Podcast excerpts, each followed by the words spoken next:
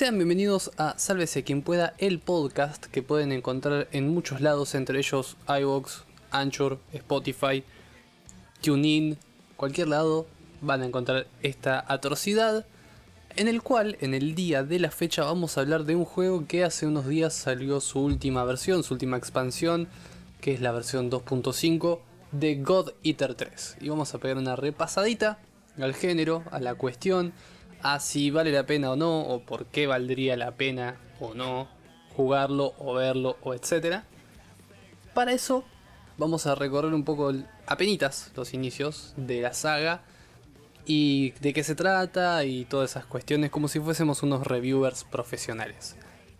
Dicho eso, como ya les dije, iVox, para aquellos que nunca hayan escuchado este programa y les haya llegado de arriba, iVox.com barra sálvese quien pueda, anchor.fm barra sálvese quien pueda, y si no, el templo de la explotación sonidística, Spotify, presente ahí, para alegría de los zombies, entre otras cuestiones.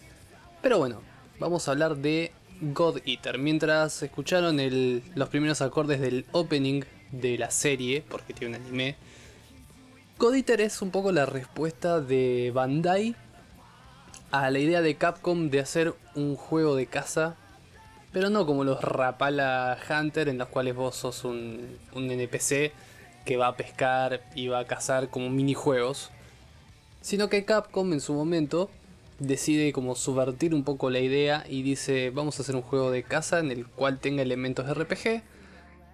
Te creas un personaje, ese personaje que es el embodiment, si se quiere, del jugador.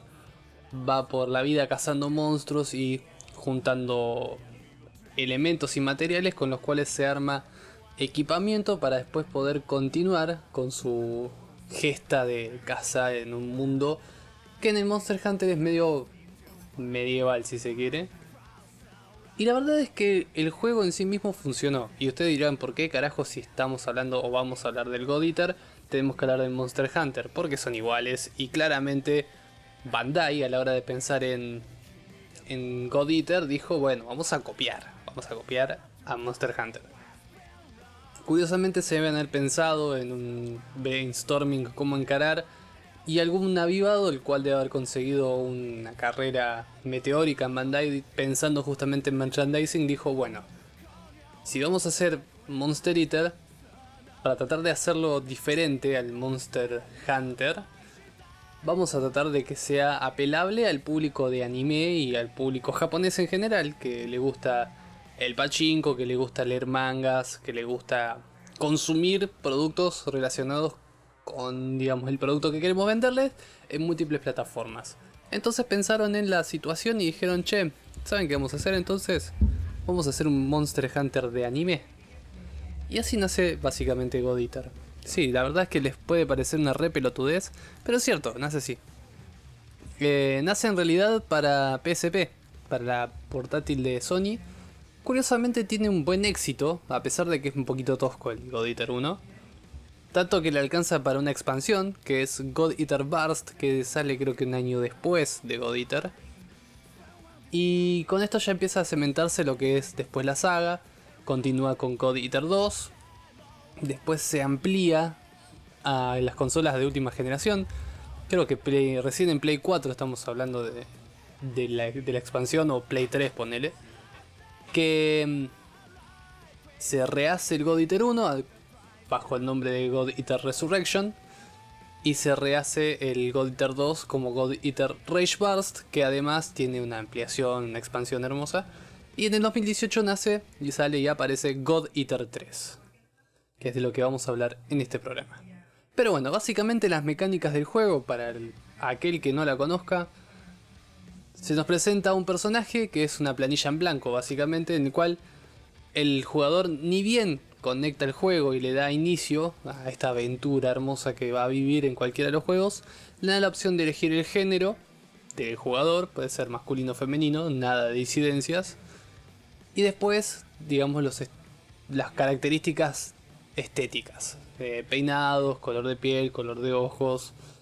Y en base a eso es que se crea el personaje sobre el cual después en God Eater va a desarrollarse una historia, que nunca son grandes historias, pero sí sirven como el contexto sobre el cual se construye el juego, que no es solamente un juego de caza, de, digamos, en el cual el jugador se, se mete al mundo a través del polígono que es el personaje, sino que acá el jugador tiene relación con personajes y forma parte de una, de una trama en la cual, como justamente muchísimos RPGs en Japón, eh, se está tomando esta cuestión del personaje silente, en el cual las decisiones que toma el personaje están al libre albedrío, entre comillas, del jugador, que lo va armando y lo va moldeando su relación con el mundo a través del personaje que ha creado a sí mismo y que con cierta suerte, porque no se puede toquetear mucho del personaje en cuanto a características como altura, peso, musculatura, etc. Pero sin embargo sí le permite, digamos, relacionarse con los personajes a través de cómo quisiera y un poquito afectaría el gameplay en cuanto a cómo se relaciona con los personajes. Dicho esto, God Eater 3 es la continuación justamente de God Eater 1 y God Eater 2, pero bueno, puede ser jugado standalone, puedes jugarlo tranquilamente al 3, no son continuaciones directas en ese sentido, pero sí, bueno, están bajo un mismo contexto que básicamente es el siguiente. Año 2071, hace 20 años más o menos, porque arrancaría la historia en el 2050, ponele. Eh, a través de un descubrimiento científico aparecen algo llamado células Oracle, oráculo, que se juntan en colmenas, esas colmenas evolucionan y se crean lo que son los Aragami. Aragami son criaturas demoníacas, entre comillas podemos decir demoníacas, más bien monstruosas, que son justamente esta colonia de células que forman criaturas cuyo objetivo es devorar, solamente devorar. Y bueno, devoran justamente la civilización completa, quedando la humanidad al margen de, la supervivencia y la destrucción. Las grandes ciudades y las ciudades en general se convierten en puntos abandonados. Y los Aragami son los reyes del mundo, en un mundo animal prácticamente, porque no es que tienen conciencia en sí misma, pero sí tienen un poder sobrenatural, porque son muy fuertes, etc. Y ahí nacen los God Eaters, que son digamos los únicos capaces de pelear con los Aragami de igual a igual a través de las armas, los God justamente. Em, que básicamente lo que son son mini aragamis en cierta manera, son espadas o guadañas o armas hechas con las células Oracle y que les permite romper al aragami, porque el aragami es un bicho bien sólido, bien fuerte. Entonces, bueno, a través de eso los coditers recolectan fragmentos de Aragami y con toda la bola van generando, digamos, recursos para sobrevivir en ese mundo salvaje. Después, en cada evento, en cada historia, surge un evento que posiciona a los protagonistas hacia adelante y a través de una serie de cosas se da un final que es interesante porque uno a, a, lo largo del modo historia ha logrado relacionarse con diferentes tipos de personajes. Y creo que, o sea, lo interesante no es tanto la historia en sí, el guion en sí, la trama en sí, sino como los personajes son más carismáticos y uno empieza como a querer conocer un poco los trasfondos de esos personajes. Que es el gran objetivo detrás del juego, es en realidad narrar las historias de los personajes, más que la historia en sí. God 3 arranca, curiosamente para mí, y esto bueno, va a tener una pequeña, un pequeño spoiler sobre el 1 y el 2, pero generalmente los God eh, en cada juego arrancan como una especie de ponerle posición social, si se quiere, diferente. En God Eater 1 arrancan como luchadores de una clase media ascendente, si se quiere, en God Eater 2 estamos hablando de una clase social alta, de alguien que tiene plata y un grupo cheto, si se quiere. Y en God Eater 3 son presos.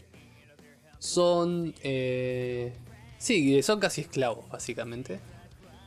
Porque bueno, a lo largo de la historia ocurre un evento que se llama la calamidad. A través de la calamidad evoluciona a una especie de situación actual en la cual existe algo que se llama Ash Storm. Son tormentas de ceniza. Esas tormentas de ceniza, además de los Aragami, tienen la capacidad de que todo ser vivo que quede expuesto a la tormenta durante mucho tiempo se convierte en ceniza, básicamente, lo consume. Excepto esta nueva clase de God Eaters, que son los Ages, Ages o Adaptative God Eaters, que tienen una mutación también que les permite sobrevivir durante mucha cantidad de tiempo adentro de estos de esta digamos situación tóxica de Ash, Ash Storms. Curiosamente, y a pesar de que el sentido común diría lo contrario, son considerados como mercancía, son explotados, son experimentados y son tratados como criaturas marginales. Curiosamente, a las únicas personas que podrían sobrevivir tranquilamente en ese ambiente tan hostil. Pero bueno, por el bien del juego, se plantea esa cuestión y se plantea algo que me parece muy interesante en cuanto a la historia, que es el hecho de que de repente existe una especie no de lucha social, sino de una lucha entre lo colectivo y lo individualista, entre la supervivencia y el orden y la utopía colectiva. Que me parece bastante interesante, sobre todo considerando que viene de un videojuego y que el público gamer en estos últimos años realmente se ha olvidado de estas pretensiones, se ha olvidado de la cuestión de, de empatía, solidaridad y colectividad. Entonces me parece como muy buena onda que de repente un juego, no te voy a decir que te pretenda revolucionar, porque sabe muy bien que no le surge revolucionar nada, pero bueno, es aceptable la cuestión de fondo de querer mostrar este tipo de cuestiones. Lo que me parece interesante ya desde el punto de vista de gameplay en cuanto al 1 y al 2 y sobre todo en el 3 es que a diferencia de, por ejemplo, Monster Hunter que me parece a mi entender un juego quizás más táctico, más lento, un poquito más lento, en God Eater las cosas son a las chapas. Realmente los Aragami, sobre todo en el 3, son mucho menos, no iba a decir permisivos, es como que son más injustos se pegan fuerte, te dejan estudiado muchísimo. Un error básicamente es una muerte, porque, o sea, tenés, poner que tenés 100 de vida y un golpe bien puesto te deja 75% de vida maltrecho. Eh, los monstruos más bajos, si bien te pegan menos, pero de repente con 5 golpes cagaste fuego. Entonces vos tenés que estar siempre pendiente de tu vida, desarrollar tu estilo de pelea, porque al fin y al cabo vos sos protagonista y vas para adelante. Si bien tenés muchas opciones y eso es muy interesante en cuanto al juego, en que tenés muchas opciones de armas y cada arma tiene su característica. Hay como 7 ramas de armas y 3 o 4 de armas de fuego. Y uno va con arma de fuego, con arma y con escudo. Entonces es como que hay cierta variedad. También hay una cuestión de elementos. Por lo tanto, además de lo estético en lo customizable, realmente el estilo de pelea del juego te lleva a la customización. A diferencia del 1 y el 2, en el cual la posibilidad de customizar las balas hacían que el juego esté prácticamente roto en ese sentido. Y hay jugadores que han creado bombas nucleares, literalmente, que podían one-shotear cualquier cosa. En el 3 han decidido balancear un poco, restringir un poco la capacidad ofensiva de las pistolas en pos de lograr lo que a mí me parece algo más divertido, obviamente, el el combate físico. El combate físico que tiene más armas, más estilos y más dinamismo, pero hace que también sea mucho más punillero, si se quiere, en cuanto a los errores. Así que es interesante en ese sentido, gráficamente está muy bien, o sea, a diferencia de, como les decía, el primero y el segundo que tienen una raíz en cuanto a PSP, que bueno, han sido mejorados gráficamente con las, con las releases, básicamente igual en juegos de PSP acá este juego está pensado obviamente para las nuevas generaciones y se ve muy bien, corre muy bien, es parte fundamental obviamente que esté fluido. Y me parece una muy buena situación para tener en cuenta, sobre todo si quieren jugar un juego de casa y de repente dicen no, o sea, quiero algo quizás un poquito más anime, un poquito más, si se quiere, desde una estética no tan tradicional. Y además, bueno, el sistema apocalíptico y el estilo de juego me parece bastante recomendable más simple, quizás, que Monster Hunter en algunas cosas, pero mucho más físico y mucho más al palo, más de acción. Que hace que me parezca bastante divertido. Yo lo metí 77 horas, no lo puedo creer. Hace mucho tiempo que no juego tanto un juego. Así que bueno, mi recomendación va por ese lado. En cuanto a lo que son el punto de vista de la banda sonoras, cumple. No te voy a decir que son excelentes. Tienen sus momentos, obviamente. Lo que sí tiene y es algo que me pasa bastante seguido con varios juegos, es que las bandas de sonido acompañan pero no maravillan. No hay un tema que vos quieras decir, yo quiero escuchar, qué sé yo, mientras voy caminando esta canción porque me genera algo. Eso no pasa. Sí tiene muchas canciones de los otros juegos, vos después al final del juego podés desbloquear el jukebox que te permite escuchar todas las canciones de los juegos anteriores remixadas y toda la bola, pero no es como que, en realidad por eso te digo, los, los juegos anteriores tampoco se destacaban por la banda de sonido, este tampoco realmente, pero bueno, insisto, acompaña, no enloquece, lo cual me parece que un juego que es triple A porque lo es, realmente God es un juego triple A, podría invertir un poquito en una banda sonora que cumpla más, que, que por lo menos se enganche un poco más. Y bueno, si les interesa, si no tienen un carajo para ver en la cuarentena, parece que ahora todo el mundo estamos viendo series y toda la bola, en Netflix está el anime de God que en realidad sería la primera temporada del anime de God que quedó pendiente, lamentablemente ya les voy avisando, no creo que salga la segunda temporada jamás, que es eh, God sobre la adaptación del primer juego, adapta creo que la mitad del juego, Está bastante interesante, son 13 capítulos, lo podés ver tranquilamente en unos días. Me gusta mucho desde el apartado visual de la serie y que trata el, juego como es justamente, con la literalidad del juego.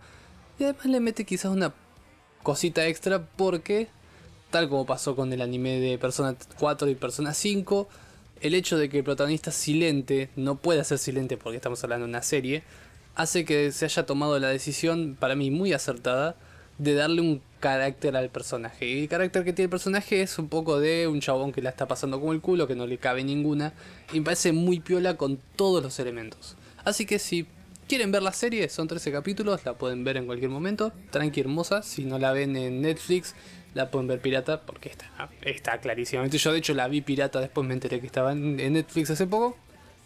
Y después, si quieren, pueden ir a fitgirl.com o a cualquier página de juegos si les gusta la banda pirata, si no está en Steam, y pueden conseguir God Eater Resurrection, God Eater 2 Rage Burst o God Eater 3 en cualquier lugar y disfrutarlos porque no requieren tampoco tanta máquina ni tanta locura.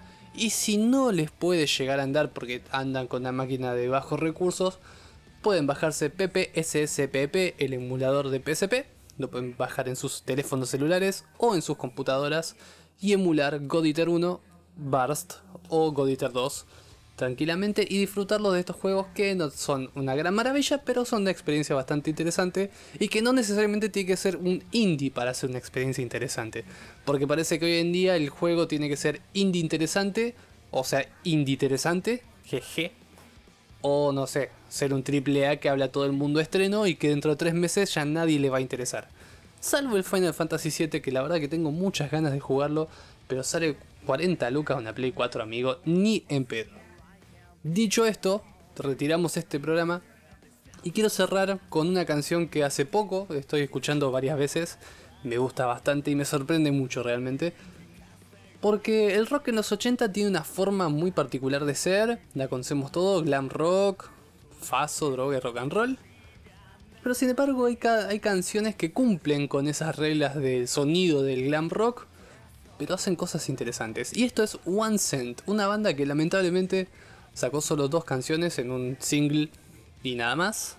Pero sin embargo sus músicos han tenido algunas otras bandas, de hecho el cantante ha laburado con los miembros de Whitesnake, no con Whitesnake, para hacer una banda que es como quien dice una heredera de Whitesnake, que son The Snakes, Creo que el guitarrista de esta banda también está en esa banda. O sea, estamos hablando de ciertos músicos de cierta calidad que en esta época, este disco, que este single creo que es de 1990, ya demostraba la calidad que tenías, considerando que eran unos músicos que no eran grandiosos, si se quiere, o re reconocidos. Pero bueno, vamos a escuchar estas dos, estas dos canciones, justamente de One Cent, que son las únicas dos que hay, lamentablemente. Que son, eh, ya les digo, Fear of Time y Failing de One Cent. Con esto cerramos el programa de hoy.